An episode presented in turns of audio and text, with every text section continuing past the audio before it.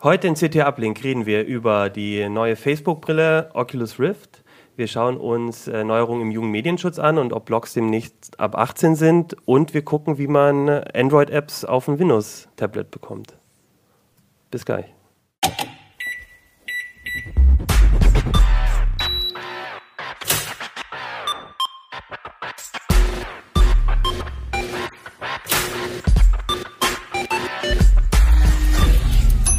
CT Uplink. Ja, herzlich willkommen zu einer neuen Folge von CT Uplink. Mein Name ist Achim Bartschuk und wir reden heute nochmal wie letzte Woche über die CT Nummer 8 und ein paar Themen aus der CT 8. Das mache ich äh, wie immer nicht alleine, sondern habe ein paar Kollegen da. Ganz außen sitzt heute Hannes Schrulle aus dem Mobilressort. Genau. Neben dir Holger Bleich aus dem Internetressort. und Ich bin Hartmut Gieselmann aus dem Audio- und Videoressort. Okay, Hartmut, wir fangen gleich mit dir an. Ja. Ein Thema, das wir äh, letzte Woche, wir haben letzte Woche über die Steambox geredet und da gab es ja auch einen Artikel über äh, Spiele für die ähm, Oculus Rift, die haben wir heute auch dabei. Du kennst dich ganz gut damit aus und diese Woche ist ähm, äh, eine Nachricht gekommen, eine ziemlich überraschende, wie ich finde, dass äh, Facebook die gekauft hat für zwei Milliarden. Ähm, du hast auch ein bisschen was darüber geschrieben bei uns auf Heise Online. Ja, das war eine ziemliche Überraschung, der Deal mit Facebook. Der kam quasi aus heiterem Himmel. Und dass die jetzt äh, zwei Milliarden Dollar für so eine, ich sag jetzt mal, etwas überarbeitete Skibrille mit so ein paar Bändern irgendwie ausgeben, das war schon eine ziemliche Überraschung. Aber ähm, dass die Industrie jetzt hinter VR so hinterher ist, das kündigte sich schon so ein bisschen in der letzten Woche an auf der Game Developers Konferenz in San Francisco. Da hatte nämlich Sony auch seine eigene erste VR-Brille vorgestellt, das Projekt Morpheus. Und äh, da konnte man an den Ständen so sehen, lange Schlangen davor. Mhm. Also VR ist wirklich das nächste große Ding. Das ist der absolute Hype. Jeder wollte mal durchgucken äh, und die Systeme auszuprobieren. Und ähm, ja, Mark Zuckerberg, der fackelt da nicht lange. Der sagt, das ist cool. Okay. Da gebe ich jetzt mal Geld aus. Ähm, Finde ich auf der einen Seite eigentlich ganz gut, weil wenn man so andere IT-Firmen kennt, da sagt der Controller, ah, wir wissen nicht, ob das was wird. Wenn man hier ein falsches Spiel spielt, dann wird einem kotzübel. So, also, dass der einfach mal so zwei Milliarden da rausrotzt, also Hut ab, äh, Okay. das ist schon mal Risiko. Red mal Tut vielleicht nochmal nicht weh, ne? Genau, reden wir vielleicht gleich nochmal drüber. Ähm, gucken wir uns vielleicht mal ganz, äh, vielleicht kennt es nicht jeder, nochmal ganz kurz die Brille an. Wie, wa- was ist denn das genau? Vielleicht können wir es auch, Ja. kannst du es mal kurz in die Kamera halten? Genau. Also das ist, du hast gesagt, es ist eine Skibrille, ist ja wahrscheinlich doch ein bisschen mehr dahinter. Also anfangs war es tatsächlich eine Skibrille, wo mit Gaffer-Tape wurden dann eben halt, wurde ein etwas größeres, heute würde man sagen, Phablet-Display davor geklebt und dann Also noch ein ist- kleiner Bewegungssensor. Das ist jetzt quasi hier das Display, ne? Das Also steckt hier da steckt drin. Ja. drin. Genau, da sind zwei einfache äh, Glaslinsen dann davor und man schaut quasi mit beiden Augen jetzt auf ein Display. Hier die erste Version, die hat noch eine Auflösung von 1280 mal 800 Pixeln. Jedes Auge sieht dann die Hälfte davon. Das wird dann ähm, ja über Verzerrer dann so angepasst, dass man, wenn man das direkt vor den Augen hat, dann quasi das ganze Blickfeld ausgefüllt ist. Und das war eigentlich So die Neuerung. Sieht das dann aus. Genau, so Sehr sieht das schick, dann ne? aus. Also das war auch tatsächlich die Neuerung bei der Rift gegenüber älteren VR-Systemen. Also man bekam keine Kopfschmerzen mehr. Man konnte wirklich nicht nur durch so einen kleinen Tunnel was sehen, sondern das ganze Blickfeld war auf einmal vom Spiel erfüllt. Jetzt die ersten Versionen, ähm, da verwischt das Bild noch, wenn man den Kopf ein bisschen schnell bewegt und die Bildauflösung ist auch, wenn man sich vorstellt, so, ähm, was haben wir, äh, 800 Pixel mal 640 Pixel, wenn man die auf das komplette Seefeld irgendwie aufweitet, dann sieht man doch jeden einzelnen Punkt noch. Also Und Mir fällt gerade auf, ich habe die jetzt seit langer Zeit das erstmal wieder in der Hand. Die sieht so massiv aus, aber die ist echt sauleicht, ne? ja, das ist einfach Plastik. Ja, das ist Ja. stimmt. ein paar Strippen dran. Sonys Projekt Morpheus, also eins muss man ja Sony lassen, die sieht deutlich cooler aus. Die hat vorne blaue Lichter, das Ganze sieht sehr futuristisch aus. Ähm, und auf der GDC hat Oculus jetzt ja auch eine neue Version vorgestellt. Die hat eine etwas höhere Auflösung, aber was vor allen Dingen äh, an, dem, an der neuen Brille besser ist, es ist ein OLED-Display und jedes einzelne Bild wird immer nur für drei Millisekunden beleuchtet, sodass wenn man den Kopf schnell schwenkt, dann verschwimmt da nichts mehr und es wird einem nicht so schnell übel. Das ist wirklich bei vielen Spielen momentan auch das Problem. Die Spielehersteller äh, testen sehr viel aus, was geht in VR, was geht nicht. Die meisten Videospiele sind dafür einfach zu schnell, es passiert zu viel und nach zehn Minuten denkst du, boah, ich muss das Ding absetzen. Also da muss noch sehr viel entwickelt werden, auch wenn die Hardware schon ziemlich weit ist. Aber bei den Spielen, da ist noch sehr viel zu tun. Also ich glaube nicht mehr, dass das dieses Jahr was wird. Im Mit, mit, der, mit, der, mit der Brille, oh, mit der, mit der Weder, weder mit der Rift noch, ich denke, auch Sony. Die werden jetzt erstmal gucken, was die Entwickler machen. Sony muss beim Display noch ein bisschen nachlegen. Bei denen verwischt die Sicht immer noch, wenn man den Kopf bewegt. Bei Hat, Oculus inzwischen also dieser mehr. Schwindeleffekt, den man da hat, diesen Simulationskrankheit, glaube ich, heißt es, ne? Ja. Hat das mit dem Verwischen zu tun? Oder Das womit hat damit zu tun, dass man es eigentlich nicht gewohnt ist, wenn man den Kopf bewegt, dass das Bild, was die Augen wahrnehmen, dann erst, äh, ich sag mal, 30 Millisekunden später kommt. Äh, und da müssen die, äh, die, die Verzögerungen, die Latenzen, die müssen noch möglichst äh, runtergebracht werden. Ähm, und äh, auch das die Bewegung, also wenn ich meinen Kopf bewege vor und zurück zur Seite, das muss wirklich bis auf die Nachkommastelle bei den Parametern angepasst werden. Wenn ich da äh, falsche Augenabstände habe, falschen äh, Drehwinkel um meinen Nacken herum, ähm, dann wird mir ganz schnell ganz übel, weil ich bin das nicht gewohnt. Das ist dann so ein bisschen, als wenn man sich auf dem Schiff bewegt. Ähm, und ähm, Gut, aber es ist ja wahrscheinlich was, was technisch lösbar ist Ja. und vielleicht, also würdest du sagen, so aus deiner Einschätzung, ich meine, es war ein Kickstarter-Projekt, Mhm. wo ähm, quasi davon gelebt hat, dass Leute da gesagt haben, wir wollen das haben, wir investieren da rein. Ähm, jetzt haben die sehr, sehr viel Geld natürlich in die Hand bekommen. Würdest du sagen, ist das was, wo, wo der Brille jetzt vielleicht auch hilft, dass sie technisch eben an diese, diese Feinheiten hinbekommen, weil sie jetzt einfach das Kapital dafür haben oder Das, das denke ich schon. Also ich schätze Oculus auch so ein, was die bisher in den anderthalb Jahren auf die Beine gestellt haben. Das hat alles Hand und Fuß. Auch die Leute, die äh, der Chef Palmer Lucky da um sich geschart hat, die haben alle echt Ahnung. Also er hat John Carmack als Leiter der, der technischen Entwicklungsabteilung. Er hat von Valve Software einige Experten rübergeholt und die wissen schon tatsächlich, was sie tun. Auch wenn man sich dieses SDK hier anguckt. Ja, also, also die Entwicklerumgebung. Äh, das, das, ist ja quasi die Genau, das ist eigentlich nur noch. für Entwickler. Genau, es gibt ja. für Consumer noch, gibt es ne? ja noch nichts. Genau. Das hat alles Hand und Fuß, das schließt man an, es funktioniert. Das hat man bei ganz vielen anderen Geräten hat das nicht. Und das wird auch wahrscheinlich Mark Zuckerberg gesehen haben, dass dieses kleine Start-up da, dass das alles wirklich Experten in dem Gebiet sind und dass, wenn er sich da einkauft, dann spart er einfach ein anderthalb Jahre Entwicklungszeit, was ja heute sehr, sehr viel ist. Äh, wer zuerst rauskommt, mal zuerst. Und deswegen hat er da sein Portemonnaie Aber aufgenommen. eine Frage, äh, Sony hat ja nun sein eigenes Ökosystem, vor allem halt mit der Playstation Mhm. und so. Ähm, die Brille von, So- von Sony ist dann so gedacht, dass sie dann nur auf der Play- Playstation 4 funktioniert, oder? Sony hat natürlich sein PlayStation-Brand, das wird dann erstmal nur mit der PS4 dann laufen, aber Sony arbeitet ja auch daran, äh, ihr ganzes Spiele-Ökosystem nur noch als Dienst zu verkaufen, der dann, das soll dann gestreamt werden auf alle Sony-Fernseher, auf alle Sony, weiß ich nicht, Blu-ray-Player, Set-Top-Boxen.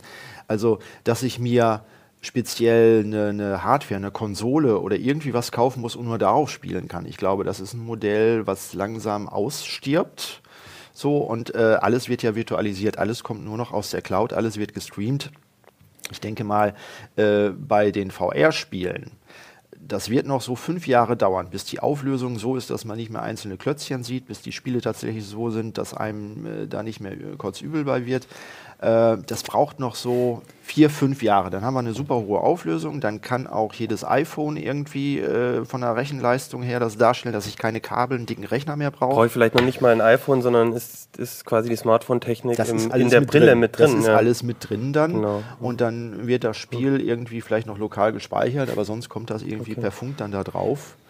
Das braucht noch, ich denke mal, fünf Jahre und dann ist das, denke ich mal, ein Massenprodukt. Und ich glaube, auf diesen Zeitraum spekuliert auch Zuckerberg, äh, wenn er sagt, das soll dann äh, ein Massenprodukt werden. Ich meine, das Ding lässt sich auch für einen Apple und einen Keks produzieren. Das ist gerade der Vorteil daran. Es ist keine teure Raketentechnik. Wie, wie, wie teuer soll die werden? Äh, jetzt die Entwicklerversion, das waren, glaube ich, Selbstkostenpreise 300 Dollar. Aber wenn die Stückzahlen hochgehen, dann kannst du so ein Teil später für, weiß ich nicht, 200 Dollar, vielleicht 100 Dollar irgendwie produzieren oder verkaufen. Ja, wenn wir denken, was so ein Tablet heute noch kostet, ja.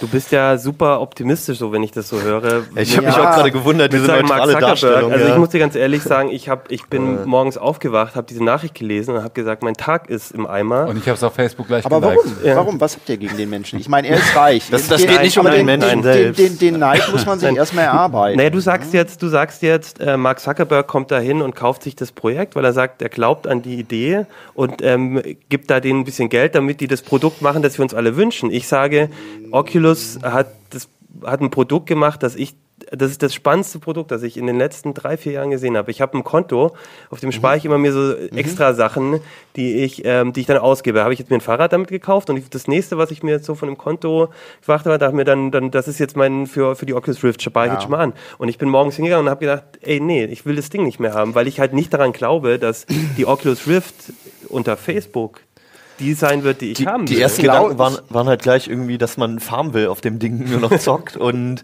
ähm, in irgendwelchen virtuellen Chaträumen oder sowas rumrennt. Nee, Halt nee, das, das wird nicht der Punkt sein. Also ich denke mal, dass die Spieleindustrie sehr geeignet ist, dieses Produkt wirklich massenkompatibel zu machen. Dass es so funktioniert, dass auch deine Mutter das irgendwie aufsetzen kann und sagt, das ist toll.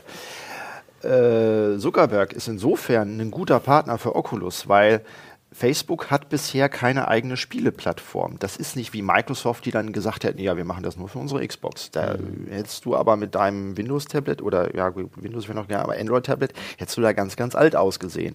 Auch wenn Nintendo gesagt hatte, wir nehmen das nur für unsere Wii U, hätte man alt ausgesehen. Valve wäre ein ganz toller Partner, die sind ja auch eng noch zusammen, noch. Ähm, aber man muss sehen, Facebook ist, die sind neutral. Die sind bisher in der Spiele, ähm, in der Spieleindustrie nicht aufgetreten. Ja, es gab dann äh, so ein paar kleinere Spielchen, die aber, ja, die haben eine große Masse erreicht, aber es war jetzt nicht, das hier ist ja ein Geek-Produkt. Ja, das ist ja was völlig Neues für Facebook.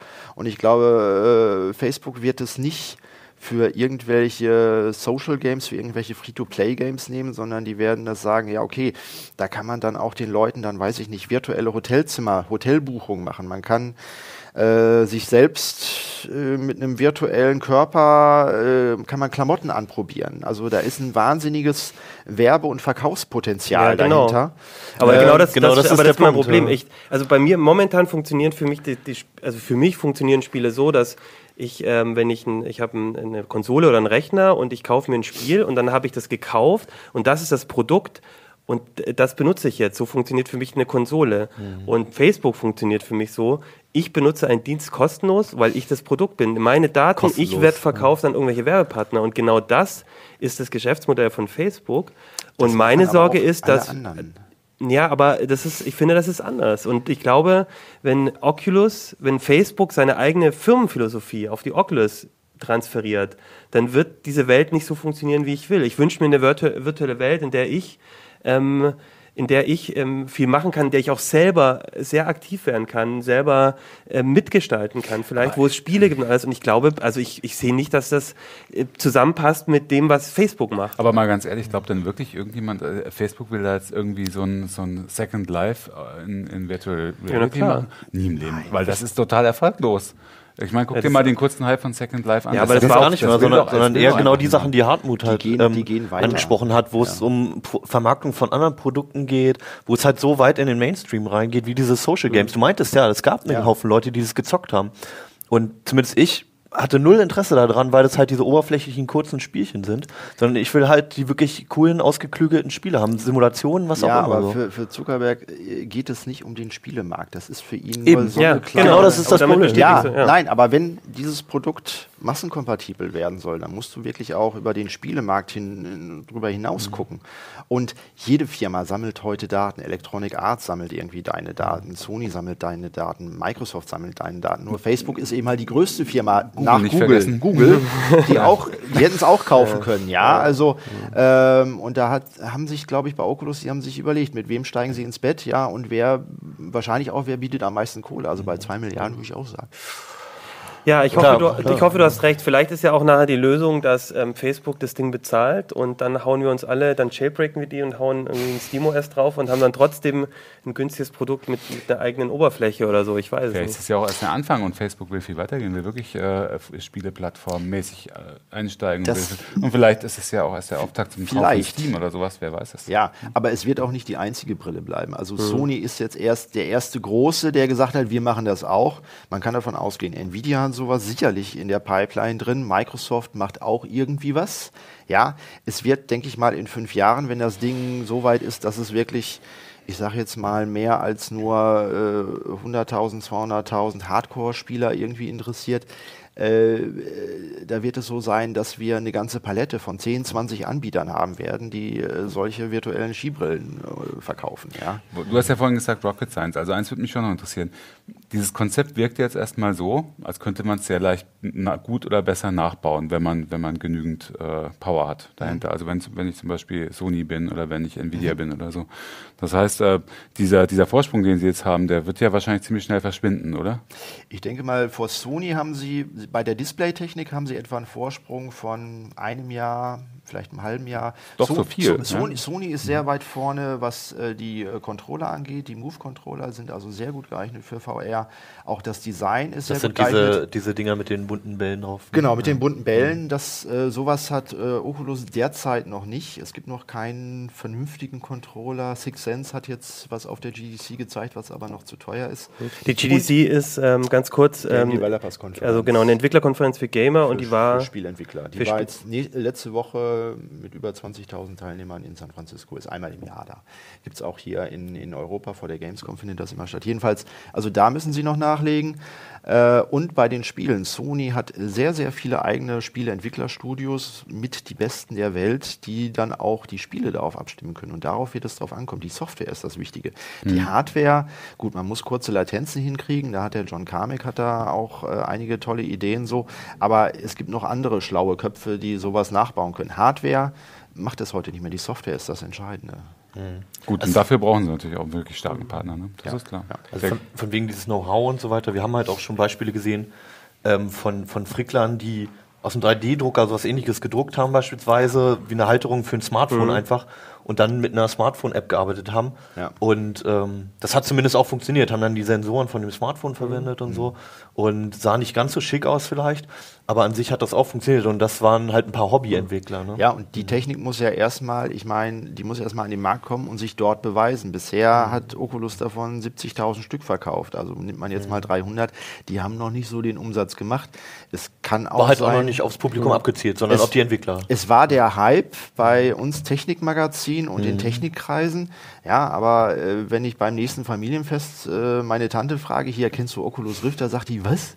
Aber- so, das muss erstmal. Aber wir hatten ja, äh, äh, hier war in der Firma ja Zukunftstag gestern. Da waren ähm, äh, junge Mädels und Jungs und haben sich unseren Betrieb angeguckt. Und das Highlight für die war ähm, mit großem Abstand. Wir haben mit denen die Oculus Rift mit, äh, mit so einer ähm, Achterbahnfahrt Mhm, gemacht. Und die saßen alle drin und die haben sofort gesehen, wie cool das ist. Ja. Und, und das, also dieser Effekt, also klar, der, der, ähm, das, die Wahrnehmung ist noch nicht so da, aber diesen Effekt, diese Brille, nicht nur auf mich und dich, also ich habe das Ding angezogen und dachte, endlich ist es, endlich haben wir VR, wo ich Ja. eigentlich schon sehr lange träume, aber wirklich, Ja. dass halt auch ein, ein zwölfjähriges Mädel, das eigentlich jetzt nicht Heise liest oder die CT liest, dass die total gefangen wird davon. Also das fand Mhm. ich schon sehr beeindruckend und es zeigt mir, glaube ich, dass es auch wirklich eine große, ein großes Thema werden wird. Das ist es. Und der, der Trick bei Oculus war, dass sie eben halt Standardbauteile aus der Industrie genommen haben, haben die mit Gaffertape zusammengeklebt und dann hat es funktioniert. Aber das heißt auch, andere Firmen werden das auch nachbauen können, wenn jetzt nicht die Patente da machen. Oculus wird wahrscheinlich jetzt nicht mehr so mitteilsam sein, dass sie jetzt erzählen, ja, wir haben da das Tolle entwickelt und da noch 10 Millisekunden rausgeholt bei der Latenz. Das, das werden sie, glaube ich, jetzt mehr. Was ich so faszinierend an der ganzen Geschichte mit Oculus auch finde, ist, ähm, es gibt ja schon seit Jahren Bestrebungen von anderen Unternehmen. Ich meine, Zeiss hat, glaube ich, eine VR-Brille rausgebracht. Sony hatte Ja. vorher auch schon eine VR-Brille. Wirklich große Mega-Player haben sich an VR-Brillen versucht. Mhm. Und das ist die erste, die wirklich jeden umhaut. Ne? So ein kleines zusammengetaptes Ding. billig ist. Ja, es gibt natürlich Weil's die großen ist, Caves, ja. es gibt irgendwie großen Systeme, die, weiß ich nicht, 10.000, 20.000 Euro irgendwie kosten. Die gab es schon länger, aber das ist so für wirklich äh, Ich rede jetzt auch von den Consumer-Teilen. mit, ne? mit. Low-Tech Ja. zusammengeschraubt äh, geschraubt werden konnte. Da waren sie tatsächlich da die ersten. Ja, und ich glaube, da hat aber auch ganz viel mit Smartphone-Technik tatsächlich. zu tun. In jedem Ja. Smartphone sind die Sensoren drin, die du für so ein Ding brauchst. Und das wenn du es richtig Display, nutzt. ja. Und das Display. Und jetzt mit, mit dem Background von Facebook können sie eben halt auch hingehen und sagen, hey, wir brauchen jetzt OLED-Displays, äh, die eine sehr, sehr hohe Auflösung haben, kurze Schaltzeiten. Da mieten wir uns einfach mal eine Fab, dann äh, eine Produktionslinie selbst an. Das konnten sie vorher eben halt nicht machen. Deswegen, das wird das beschleunigen. Na gut, da, äh, ich bin da ein bisschen skeptischer, was das für Auswirkungen hat. Aber na gut, wir werden es sehen.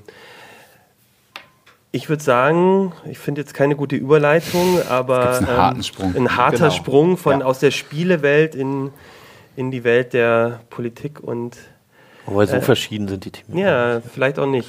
Ähm, der Staat hat wieder am Jugendmedienschutz rumgebastelt, Holger. Sehe ich das richtig oder? Ja, die sind gerade dabei. Also was heißt der Staat? Das, ist, das äh, Dumme in Deutschland ist ja, finde ich, für meine Begriffe ist, dass Jugendmedienschutz, genauso wie die ganze Bildungspolitik auch ja leider nicht Bundessache ist, sondern Ländersache. Das heißt, da müssen sich immer alle Bundesländer zusammenraufen und einen, Konsens finden. Also einen kleinsten gemeinsamen Nenner. Und der ist jetzt wieder mal rausgekommen. Die, sind, die haben das das letzte Mal, ich muss dazu sagen, vorweg, äh, die Regelung, die wir jetzt haben für den Jugendmedienschutz, also alles, was Jugendschutz in, im Internet angeht, ist von 2003. Das ist der Jugendmedienschutzstaatsvertrag. Also Also MSTV heißt der. Das ist so ein, so ein Staatsvertrag, den die Länderchefs Und, untereinander und der regelt quasi äh, den Zugang oder wie man den Zugang gestaltet für Kinder zum Internet. Der regelt zum Beispiel, für welche Inhalte es wirklich ein hartes ab 18 Schutzsystem bedarf, also zum Beispiel harte Pornografie oder was entwicklungsbeeinträchtigende Inhalte sind, äh, die also, das sind eher so softere Inhalte, ab 16 Inhalte, ne, die aber Kinder ab 12 nicht unbedingt zu sehen bekommen sollten. Da gibt es verschiedene Paragraphen, wo das jeweils geregelt ist. Und dann gibt es halt verschiedene Schutzmechanismen und die kennen wir alle, die sind hochgradig lächerlich teilweise. Also es heißt natürlich, es gibt diese harten, diese harten Barrieren, wo man seinen Ausweis einschicken muss oder sowas, klar. Dann gibt es aber auch softe Bar- Barrieren, wo man, äh, wo man sagen muss, äh, wo man klar sagen muss, dass hier kommt äh, Inhalt ab 16, ne, wegbleiben oder ähm, das wirkt immer sehr gut. Oder einen Ausweis oder zumindest eine Ausweiskopie einschicken. Nein, das ist nicht so wie, wie zum Beispiel äh, jetzt bei, bei diversen amerikanischen Pornoportalen, dass du einfach sagen musst, ja, ich bin 18. Nee, so ist es nicht. Naja, Also, im deutschen man muss schon- Fernsehen, also äh, als schon noch was Jugendlicher, wer, wer hat da weggeschaltet, wenn man noch nicht Ja, 16 na klar, das ist total lächerlich. Und jetzt und deswegen, äh, weil das auch niemand macht und das gibt es ja auch im Web kaum, diese Sperren gibt es noch die komische Sendezeitbegrenzung. Es liegt daran, dass der ähm, der ganze Jugendmedienschutz aus dem Rundfunkbereich kommt und auch immer noch aus dem im Rundfunkbereich geregelt wird, lächerlicherweise. Ähm, das heißt natürlich, dass zum Beispiel, wenn, wir kennen das alle, die, in der, der Sonntagstatort in der Mediathek ist meistens äh, ab 12, das heißt, der darf dann auch erst ab 20 Uhr geguckt werden. Inhalte ab 16. Teilweise gab es ja auch Tatorte, die äh, auch im Fernsehen erst ab 10 kommen durften, die durften im Internet auch erst von äh, ab 10 angeschaut werden in der Mediathek und sogar Inhalte ab 18 sogar erst ab 23 Uhr. Das ist natürlich total lächerlich, weil ein Klick weiter sind die harten amerikanischen oder, oder sonst aus anderen Ländern Pornoportale, wo du, äh, wo du überhaupt keine Schutzbarrieren Es sind, hast. es sind eigentlich ne? Gesetze, die für das äh, Medium Internet überhaupt nicht geschrieben wurden, oder? Sondern, Nein, sondern nein. halt für die alten Medien, für Und man Fernsehen sollte ja etc. denken, man sollte ja denken, 2003 gab es ja nun auch schon ein Web, dass sie da wenigstens langsam angefangen haben zu lernen. Aber 2010 wollten sie genau diese, diese Rechtsprechung wieder, äh, äh, die- diese Gesetzgebung wieder fortsetzen. Das ist dann gescheitert äh, am Land äh, Nordrhein-Westfalen, was da nicht mitmachen wollte. Das, äh, ganz kurz, das Ja. heißt, momentan ist solche so eine Einschränkung freiwillig und nicht verbindlich. Also dass der Tatort da kommt oder, oder ist das auch schon müsste ich meine Webseite, wenn ich Content ab 16 drauf habe, müsste ich die dann auch zumachen bis Müs- müsstest du eigentlich und, tun. und könnte Ja. ich dafür rechtlich belangt werden momentan oder Ja. was, was sind denn die Folge? Ordnungsgelder. Also es kann sein, dass du Bußgelder bekommst. Das sind dann Also Ordnung. ich würde, wenn ich da jetzt irgendwie Busen zeigen würde, dann Es gibt, es gibt es auch tatsächlich. immer. Es gibt ja, wir haben ein Regime, nennt sich das, der regulierten Selbstregulierung. Das ist ein absurder Begriff und genauso absurd wird es auch durchgeführt. Und es gibt äh, eine Kontrollinstanz, die vom Staat eingesetzt ist, die heißt äh, ähm, Kommission für Jugendmedienschutz, KJM, und die überwacht, dass die Industrie sich gut selbst reguliert.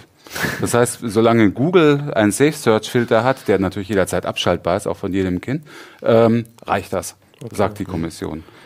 Und wenn andere, ähm, äh, die eine Krähe hackt, der andere kein Auge aus. Man, man kann dort bei der KJM Mitglied werden, dann hat man gewisse Vorzüge. Und Also ich so wollte gerade fragen, wer sitzt denn da drin Kostenpflichtig in natürlich. diesem Gremium, in dem Kontrollgremium? Äh, das sind äh, da, aus, aus verschiedenen Bereichen, zum Beispiel aus der Industrie äh, Okay. Mitglieder. Dann gibt es die FSM. Das ist unter anderem auch Leute, die, die selber kontrolliert werden quasi.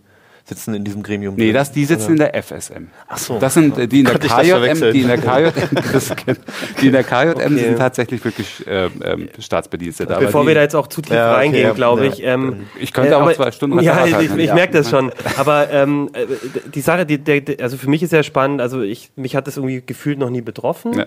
Aber jetzt gibt es wohl Änderungen, die könnten mich betreffen, wenn ich das richtig Im verstanden Grunde genommen habe. ändert sich oder soll sich gar nicht so viel ändern, was ja auch das Absurde ist. Ähm, also es ist es so, dass es noch eine Möglichkeit gibt, dem Jugendschutz Genüge zu tun. Die gibt es eigentlich schon jetzt. Das soll jetzt nur noch mal festgeschrieben werden. Eine große Änderung wird das gar nicht werden, komischerweise. Wie sieht Das heißt, aus? du kannst, du kannst einen unsichtbaren, ein unsichtbares Bepperle auf deiner Webseite machen. Ähm, das ist ein XML-Code, ne? Im, Okay. im, also wirklich, der ist nicht sichtbar, aber der kann von Programmen ausgelesen werden. Und da kannst du sagen, meine Seite ist erst ab 12 oder meine Seite ist erst ab 18. Damit würdest du jetzt dem Jugendschutz auch Genüge tun, weil es zwei Programme gibt, laut KJM neuerdings, seit Mitte letzten Jahres, ähm, die, die in der Lage sind, diese Label auszulesen. Und es gibt die theoretische Möglichkeit für Eltern, diese Programme einzusetzen, um ihre Kinder vor diesen Inhalten zu schützen. Das macht zwar machen kaum Eltern, Also sind aber, Filter aber, aber damit ist dem Jugendschutz Genüge Genau. getan. Das Aber- heißt, du also musst, das du musst auch keine Web, keine, keine, ähm, keine Sendezeitbeschränkungen mehr machen. Es reicht, wenn du diese Aufkleber, die garantiert niemals, niemals jemand ausliest, aber egal, wenn die drauf sind, hast du dem Jugendschutz Gut, Genüge aber das, getan. aber also es wäre im Prinzip, also ich kenne das so vom iPad. Ne? Beim iPad kann ich, muss ich bei Apps gibt es halt auch so Altersbegrenzungen, auch bei Filmen und so. Und dann ist aber das System sorgt dafür, dass, ähm, dass du dort eine Sch- Einschränkung machen kannst. Ich finde es an sich, also das würde bedeuten, dass wir alle so ein Ding auf unsere Seite unsichtbar posten müssen. Und dann ist es da. Ja, aber äh, ist es wirklich so schlimm? Weil ich meine, auf der anderen Seite, du, du sagst es jetzt so, dass es so, so lächerlich ist, aber auf der anderen Seite irgendwie, irgendwie muss man sich ja schon überlegen, wie man so einen Jugendmedienschutz macht. Also ich finde es schon richtig zu das sagen, ist genau, dass man. ja, das ist das Wer Dilemma. hat denn Interesse jetzt an dieser Änderung? Wer steckt denn dahinter? Frage 1, Frage 2. Ja. Das ist tatsächlich das Dilemma. Also der Staat hat ja auch den Auftrag, der Ja. ist auch grundgesetzlich geregelt, der Staat hat, hat äh, die Kinder zu schützen. Ne? Also das ist nicht nur Aufgabe der Eltern, sondern auch Aufgabe des Staates so. Und der Staat versucht eben auf solche Weisen dem Genüge zu tun, ohne die Nutzer zu sehr zu belasten. Ne? Ähm, hier ist es natürlich, also in dem, in dem konkreten Fall, das mit den Aufklebern ist äh, eindeutig getrieben von der Erotikindustrie, von der deutschen Erotikindustrie. Die sind übrigens, die stecken übrigens auch hinter dem wichtigsten Filterprogramm, was jetzt, äh, was jetzt, gen- was jetzt Okay. genehmigt wurde. Ja. Die haben das eigentlich mitentwickelt. Ja. Zwar über eine, über eine Tochterfirma, aber das heißt, die wollen unbedingt, dass es so ein Filterprogramm gibt, wie es vorgesehen ist, ähm, und dass man diese Label setzen kann, weil dann, haben, dann können sie die Sendezeitbeschränkung aufheben. Im letzten Jahr, Mitte letzten Jahres, als das erste Programm genehmigt wurde, dass, es, dass es auch solche ab 18 Bepperl auslesen Ja. kann, dass es funktioniert, haben sofort alle ihre Sendezeitbeschränkungen, die, die es interessiert, aufgehoben. Weil natürlich haben die einen riesen Wettbewerbsnachteil. Es ist ja auch absurd. Ne? Wir sind hier, wir sind doch keine einsame Insel im Web. Also Das heißt, der Gesetzentwurf zum Jugendschutz wird nicht vorangetrieben von Kirchen, Jugendschutzverbänden Auch, Äh, und so weiter, sondern von der Erotikindustrie, die sich dadurch einen Persilstein erhofft. Genau, genau. okay. Äh, Wir nennen das immer, ich habe das auch in Artikeln schon öfter so gesagt, ein Feigenblatt. Das ist nichts anderes als Ja. ein Feigenblatt, aber ähm, äh, im Grunde genommen, wenn du nicht ganz hart auf Netzwerkebene eingreifst, mu musst du kapitulieren, weil du kannst mit solchen Insellösungen kommst du ja auch nicht weiter. Im Grunde genommen hilft da nur eine chinesische Firewall, wenn du wirklich, wenn du wirklich die für alle Familien die schädlichen Inhalte in Anführungszeichen, ob die nun wirklich alle entwicklungsschädigend sind, sei mal Ja, eingestellt. okay. Ne? Aber um die wirklich fernzuhalten, musst du zu viel drakonischeren Maßnahmen greifen, eigentlich. Vielleicht noch als letztes wäre für mich jetzt die Frage, wenn das jetzt so verabschiedet wird, also erstmal, wann würde das, oder wie, wie läuft das jetzt zeitlich weiter? Und wenn das verabschiedet wird, was heißt das für mich, wenn ich jetzt eine Webseite habe? Also ich habe ein privates Blog zum Beispiel, heißt das, ich muss sowas dann machen und wenn ich es nicht mache, kann ich dafür bestraft werden oder wie, wie sieht das genau aus? Das nennt sich nicht Strafe, nennt sich Ordnungswidrigkeit. Okay. Aber klar, das, du kannst natürlich äh, zur Verantwortung gezogen werden unter Umständen. Ähm, Im Moment gilt diese Regelung noch nicht. Das ist jetzt der erste Entwurf. Die haben lange ihre Wunden geleckt und jetzt haben sie wieder einen neuen Entwurf gebracht. Und der soll aber Ende 2014, Anfang 2015 verabschiedet ein Gesetz werden. Und das würde dann bedeuten, äh, dass es zwei Altersstufen gibt, ab 12, ab 18, mit denen du solche Aufkleberchen dran machen musst. Äh, du, es gibt ein, eigene, ein, äh, so ein eigenes Klassifizierungstool, damit kannst du, kannst du es ungefähr einordnen, taxieren. Meine Seite ist vielleicht eher ab 12 oder eher ab 18, je nachdem, was ich für Inhalte habe. Also die Stufe ab 16 fällt weg, die gab es bislang, die würde dann wegfallen.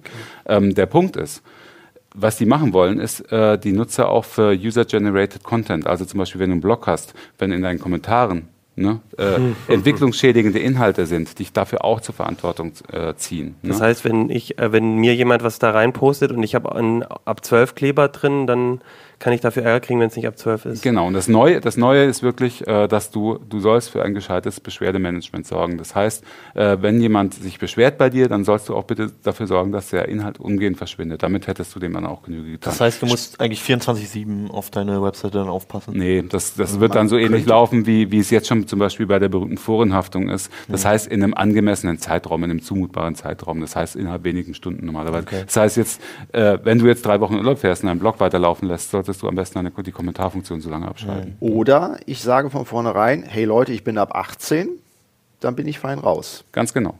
Ja. Dann habe ich nur die. Mein Blog ist ab Ganz 18. genau. Die Dann hast du die nur das Problem, wenn tatsächlich mal 18. irgendjemand, wenn tatsächlich irgendjemand mal diese Filter einsetzen sollte und Ja. äh, aktiviert, dann hast, dann hast du natürlich alle Jugendlichen aus deinem Blog ausgeschlossen. Das ist natürlich die Frage, was, ob du das willst. Ne? Da ja, die, Druck stehst du dann, immer. dann, dass ich dann auf die drei verzichte, die eben halt diesen Filter Ganz, ich weiß ja nicht, was du für einen Blog betreibst. Ist, ist denn da auch, ähm, also was für mich noch viel spannender ist, ich meine, wo kein, momentan wird ja, scheint ja auch ähm, kein Kläger da zu sein, aber wenn du Voranhaftung und sowas sagst, dann denke ich ja auch an sowas wie Abmahnwellen oder so. Wäre sowas auch denkbar, dass dann irgendwelche findigen Leute damit Geld verdienen können, mich und dich ähm, mit unseren Webseiten abzumahnen, weil wir irgendwie das nicht richtig ausgezeichnet haben? Nein, äh, wenn, solange du de, deinen Blog be privat betreibst. Wenn es ein Business-Blog ist, dann sieht es ein bisschen anders aus, weil äh, dann kann es natürlich unlauterer Wettbewerb sein.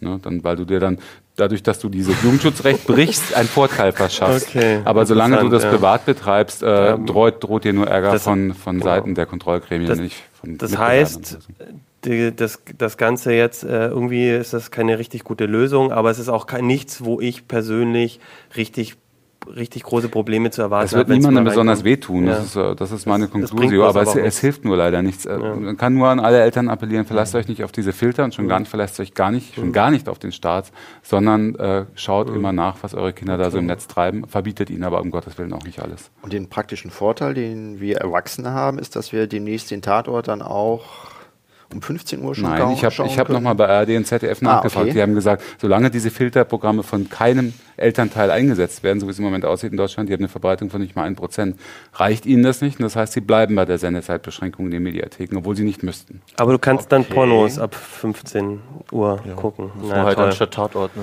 Das ist alles Ja, sind ja. ein bisschen lächerlich. Okay. Na gut, spannend. Also das heißt, ähm, weiter auf Heise Online gucken, was du so Bericht erstattest darüber, da wird es spannend am Ball. weitergehen. Ja, okay.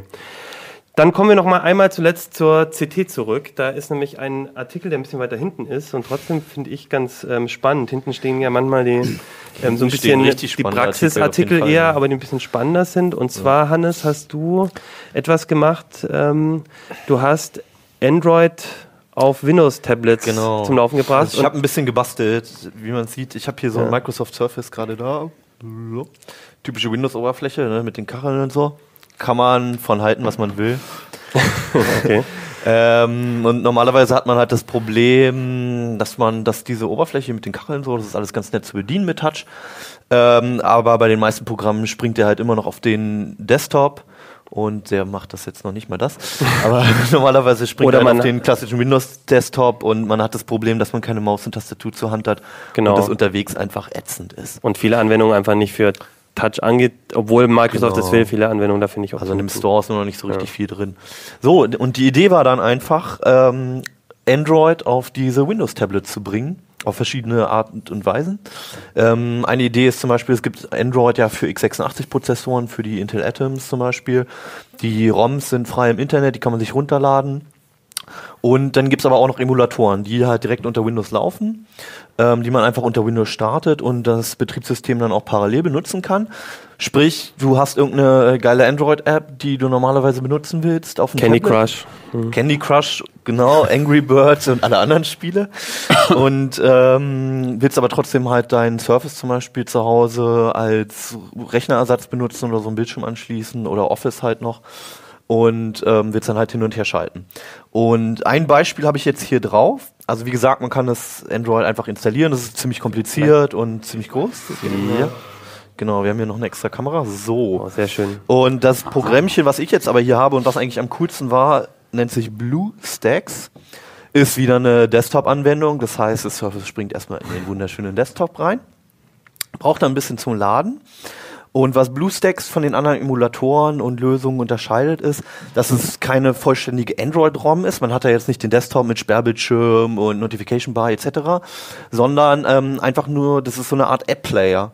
Also man lädt da die Apps rein, beispielsweise, das ist hier der Hauptbildschirm davon, beispielsweise über Play oder halt über die Stores, die hier vorinstalliert sind, oder man lädt sich eine APK-Datei runter, also diese Installationsdateien für Android, ja. Genau, für die Apps und hat dann hier so eine ziemlich übersichtliche Übersicht, ähm, die auch ganz gut mit Touch zu bedienen ist. Man sieht hier schon, ich habe hier ein paar Apps vorinstalliert. Flappy Bird! Und ja, Flappy Birds, ja, yippie, habe ich nicht installiert. Aber der andere Klassiker zum Beispiel Angry Birds hier. Also es startet halt innerhalb von ein paar Minuten. Ich könnte hier jetzt auch Innerhalb von ein paar, Paar Minuten. von ein Ah, paar ging Minuten. jetzt aber, nee, aber wenn es einmal gestartet ist, ist es halt da. Okay. Und ähm, Ich dachte Performance ist auch eigentlich ausreichend, um mal ein Spiel zu spielen oder ähm, welche App auch immer zu benutzen halt. Hast du Ähm, Unterschiede gemerkt bei der Performance ähm, so von, den, von der äh, zu, zu Windows? Oder, oder also ist, ist es langsamer, als wenn ich eine App auf Windows Also der? Gag ist ja, es gibt ja so ein paar Programme, die auch Benchmarks, Genau. die auf beiden laufen, zum Beispiel 3D Mark und man verliert so die Hälfte der Performance. Okay, also schon ordentlich. Ja. was, was aber immer noch heißt, dass allein die Grafik-Performance halt um einiges besser ist als auf jedem Ach so. Android. Ähm, na klar, weil natürlich in Gerät. den Windows-Geräten eine ganz andere Da ist äh, ein Technik i5 drin, ist. ne? Da ist ein i5 drin. Das ist was anderes. äh, na Da ist gut. ein i5 drin? Da ist ein i5 auf dem Surface, genau. Und ja, jetzt nur mal zu Demonstrationszwecken hier. Also äh, man sieht schon, es läuft. Ah. Und du hast jetzt auch, es sieht jetzt aus wie, ähm, also das macht Fullscreen und es sieht jetzt aus wie. Genau. Und ich kann jetzt auch zum Beispiel, also ich bin jetzt hier in dem Programm drin, kann aber auch einfach wieder auf die Kacheloberfläche zum Beispiel springen und Okay. was ich was starten. Und ähm, Wie stabil läuft denn die Sache? Stürzen die Also- Programme ab? also oder? BlueStacks läuft super stabil. Ja. Da ist es kaum abgestürzt eigentlich, auch ziemlich zuverlässig. Bei den Emulatoren, also es gibt da noch so Genymotion beispielsweise, ähm, die laufen auch auf dem Windows Desktop, sind instabiler. Ähm, manche emulieren halt ARM-Prozessoren, die sind saulangsam. Ähm, andere laufen halt nativ wiederum auf den x86-Prozessoren. Ähm, es unterscheidet sich ganz stark und meistens ist das aber auf Developer zugeschnitten, also auf Entwickler. Ähm, und ähm, BlueStacks, was ich jetzt hier habe, diesen App-Player, das ist das eigentlich das Einzige, was so für den normalen Nutzer halt wirklich brauchbar ist, wo man einfach mal reinspringt und eine App ausprobiert. Ist das im Prinzip kompatibel mit jedem Windows-Tablet oder muss man dann, also ich also das ist jetzt nicht so wie bei CyanogenMod oder so, dass man ganz spezielles ROM für ein spezielles Gerät braucht, sondern das läuft im Prinzip auf jedem Windows-Gerät. Genau, also das ist allgemein kompatibel, zumindest mit den Ja, x86-Geräten, klar. also sprich i5, i7 und ähm, Atom. Genau. Also es gibt ja auch kleine Atom-Tablets. Man kann es auch auf dem Desktop-Rechner laufen lassen zum Beispiel. Also macht bei manchen Anwendungen auch Sinn. Genau, ich habe mir gerade überlegt, ich äh, beschäftige mich gerade mit digitalen Magazinen und die gibt es ganz selten in einer schönen Form für ein, für ein, für ein, für ein Windows, für Windows, sondern meist halt für, fürs iPad oder dann eben für Android inzwischen mehr. Und das wäre vielleicht auch eine Lösung, um, ähm, um eine CT oder auch eine andere Zeitschrift ähm, dann auf so einem 27 Zoll Tablet. Display Ja, gut, vielleicht Also- dann wirklich eher auf dem Tablet dabei zu haben, wenn man halt nur das Gerät hat, ja. Kann ich denn dann, wenn ich keinen Touchscreen habe, das Ganze mit dem Mauszeiger auch emulieren? Funktioniert oder? alles mit dem Mauszeiger. Also wie gesagt, auf dem Desktop-Rechner funktioniert es auch super. Bei manchen Spielen, also wo man dann Multitouch benutzt und so, dann funktioniert es natürlich nicht. Aber ähm, für die meisten Sachen oder halt genau mit den Magazinen oder so, wenn ich da halt irgendwas habe, was es so nicht als PDF Ja. gibt oder so, ist es eine schöne Anwendung. Und ich habe jetzt im Artikel, habe ich den Fokus aber auf ähm, mobile Tablets halt gesetzt. Macht ja auch Sinn wegen Touch, genau. ja. Ja, also eine wunderschöne Aufwertung mit wenig Aufwand. Wie gesagt, BlueStacks war mein Favorit jetzt zu Mhm. dem Fall, aber man kann da auch noch mehr basteln, also Dual Boot und so weiter. Wie ist denn das, wenn man nicht, nicht so leistungsstarke Tablets hat? Macht es dann auch noch Sinn? Also, weil die Frage ist natürlich, der, Guter du, hast, du, du hast natürlich äh, die, den entscheidenden Vorteil ist, dass du Windows hat ja den Nachteil, dass du wenig Apps hast. Ne? Und wenn du die ganze, wenn du die ganze Play Store Welt erschließen kannst damit, ist natürlich schon nett. Genau. Also, Also, das grundsätzlich geht. Ähm, aber ansonsten ein guter Punkt, das ist jetzt ein i5, das ist ein wirklich schneller Desktop ähm, ähm, Prozessor, also in der Mobilversion. Ähm, ich habe es auch auf Atom-Tablets ausprobiert und das macht keinen Spaß. Mhm. Wie, wie kriege ich denn die Apps da drauf? Muss ich da irgendwie jailbreaken oder sonst was? Oder kann ich direkt Play Store anklicken und dann kaufe ich das und mache das ganz legal? Oder wie komme ich an die Dinger überhaupt ran? Also wir, wir sprechen jetzt momentan nur von BlueStacks, aber bei BlueStacks ist es super komfortabel. Du installierst das Ding, da ist der Play Store drauf. Du hast noch alternative Stores, also der Amazon ähm, App Store zum Beispiel ist auch drauf. Du kannst dir einfach eine APK runterladen, hast die dann auf dem Windows. Äh, Diese Installationsdateien für Android. Ähm, Für viele, Apps. viele, viele Apps bieten auch einfach so eine Genau. so ein Installationspaket außerhalb der wie eine das, also. Sideloading heißt es dann, dann lädt man das einfach nicht im Store. Genau. Das heißt, ich muss Und die, nur und die, Entschuldige, ähm, die verknüpft ähm, BlueStacks automatisch mit sich selbst und du klickst drauf und das Ding startet einfach unter Windows. Ach so, das heißt, ich habe die APK auf meinem Windows, in der Windows-Oberfläche, mache einen Doppelklick drauf und die startet im. Genau. Ah, das ist ja cool. Also super easy auch, um Ja. mal was auszuprobieren. Okay, das heißt einfach nur mein Google-Konto in BlueStacks anmelden im Play Store und dann geht's los. Ja, cool. Ähm, Macht spannende Spaß. Sache, ja. Also auch echt schön zum Okay. Basteln und Okay. wertet das, ähm, die Windows-Tablets ähm, Mhm. absolut nochmal auf. Also zumindest so unterwegs. Okay. Ja, gut. Nochmal ein schönes, spannendes ähm, Bastelthema am Ende. Ich würde sagen, jetzt sind wir durch. Äh, ich wollte zum Schluss noch sagen, ähm, wir haben einen RSS-Feed auf iTunes und ähm, auf unserer Webseite, den könnt ihr abonnieren als Audio und auf ähm, YouTube findet ihr auch die Videos hier dazu. Ähm, und was ich noch sagen wollte, wir wollen mal probieren, ähm, die nächsten Ausgaben auch mal ein bisschen Input zu bekommen. Also wenn es irgendein Thema gibt, was ihr spannend findet, worüber wir reden sollen, wo wir uns den Redakteur mal greifen sollen, ähm, um darüber zu reden, dann schreibt uns das einfach in die Kommentare auf YouTube oder schickt uns eine Mail und dann versuchen wir den Kollegen auch hier vor die Kamera zu zerren und mit uns darüber zu reden. Ja, dann würde ich sagen, wir sehen uns nächste Woche. Dann gibt es schon die neuen, CT Nummer 9. Neues, neues Heft, neues Glück. Ich würde sagen, bis dann. Äh, tschüss. Ciao. CT Uplink.